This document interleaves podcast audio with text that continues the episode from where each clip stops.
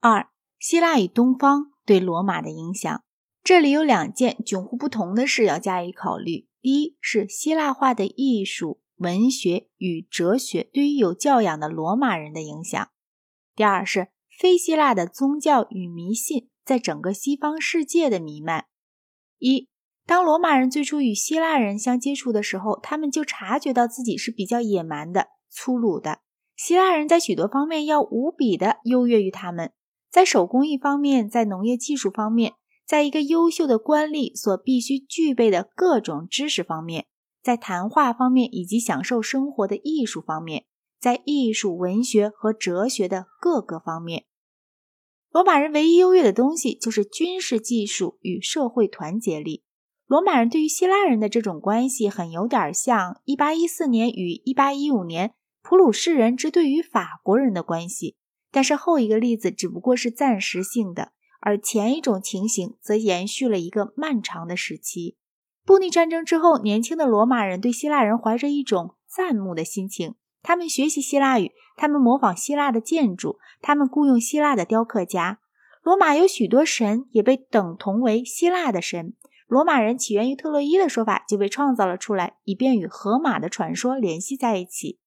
拉丁诗人采用了希腊的韵律，拉丁的哲学家接受了希腊的理论，终于，罗马在文化上就成了希腊的寄生虫。罗马人没有创造过任何的艺术形式，没有形成过任何有创建的哲学体系，也没有做出任何科学的发明。他们修筑过很好的道路，有过有系统的法典以及有效的军队，但此外的一切，他们都为希腊马首是瞻。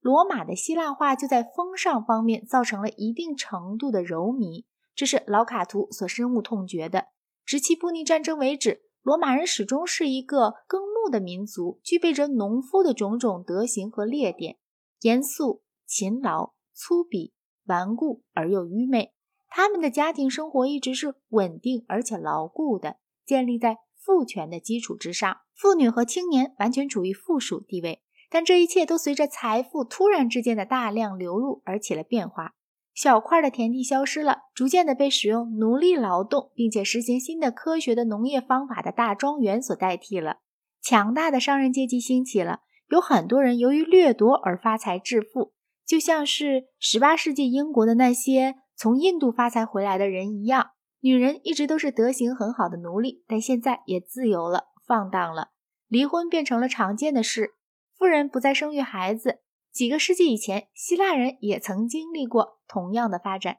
希腊人以他们的潜力鼓励了历史学家们所称之为道德败坏的那些现象。但甚至在罗马帝国最放荡的时代，一般的罗马人也仍然把罗马认为是高举着更纯洁的伦理典范，以对抗希腊的腐化堕落中的一个中流砥柱。希腊对西罗马帝国的文化影响，从公元三世纪以后便迅速的削弱了，主要是由于整个的文化都在衰退，这是有许多原因的。但是有一个原因必须特别提出，在西罗马帝国的末期，政府已经比以往越发是赤裸裸的军事专制了。通常总是军队推举一个成功的将军做皇帝，但是军队就连他最高级的军官也包括在内。都不是由有教养的罗马人所组成的，而是由边境上的半野蛮人所组成的。这些粗暴的兵士是用不着文化的，他们把文明的公民仅仅看成是赋税的来源。